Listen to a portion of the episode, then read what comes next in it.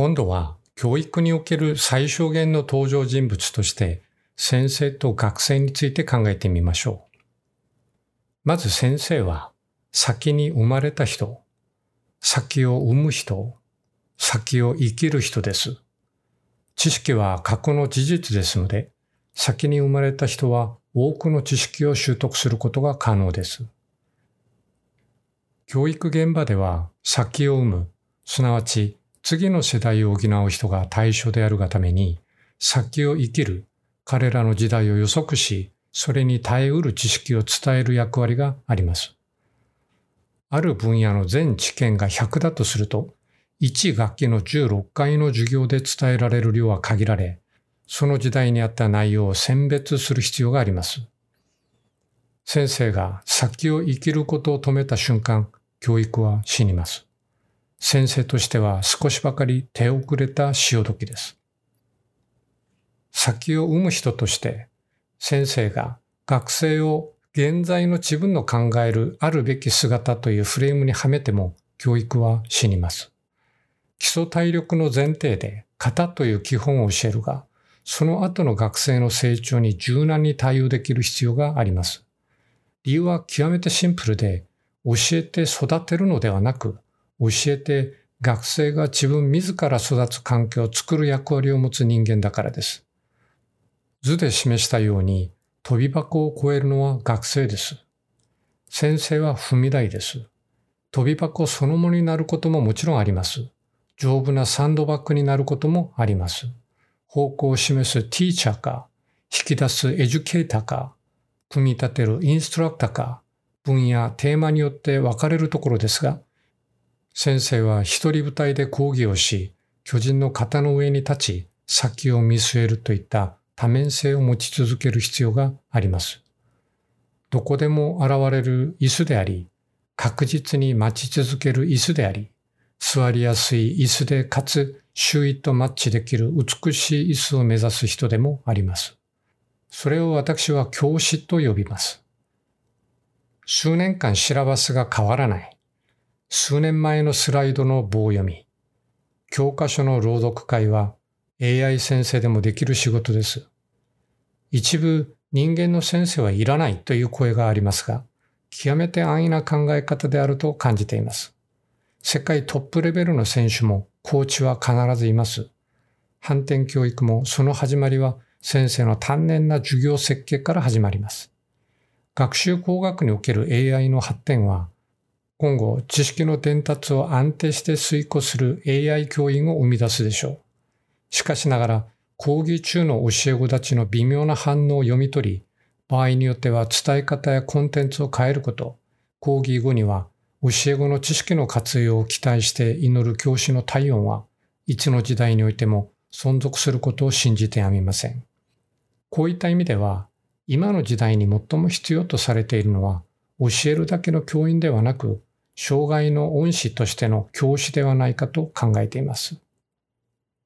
唐突ですが、コーヒー専門店の店員がいたとしましょ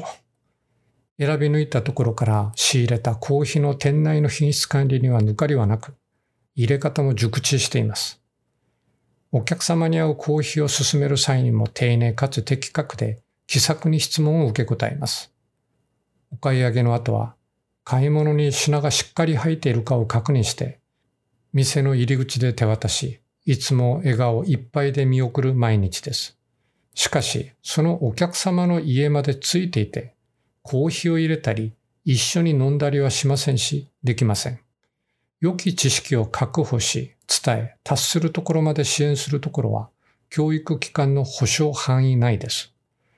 しかし、学習者の人生におけるその後の活用は先生の期待、祈りの部分です。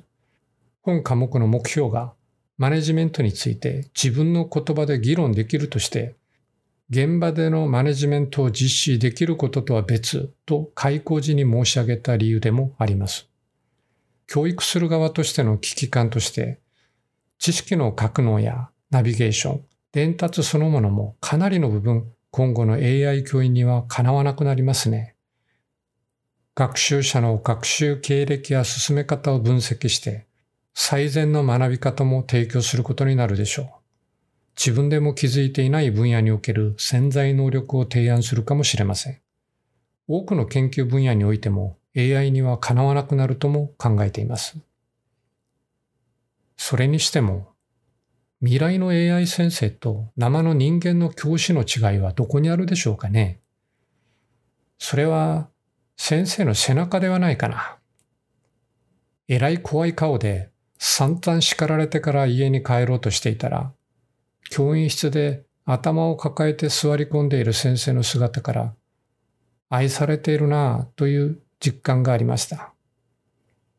完璧に見えた先生が夜遅くまで講義準備をしている姿から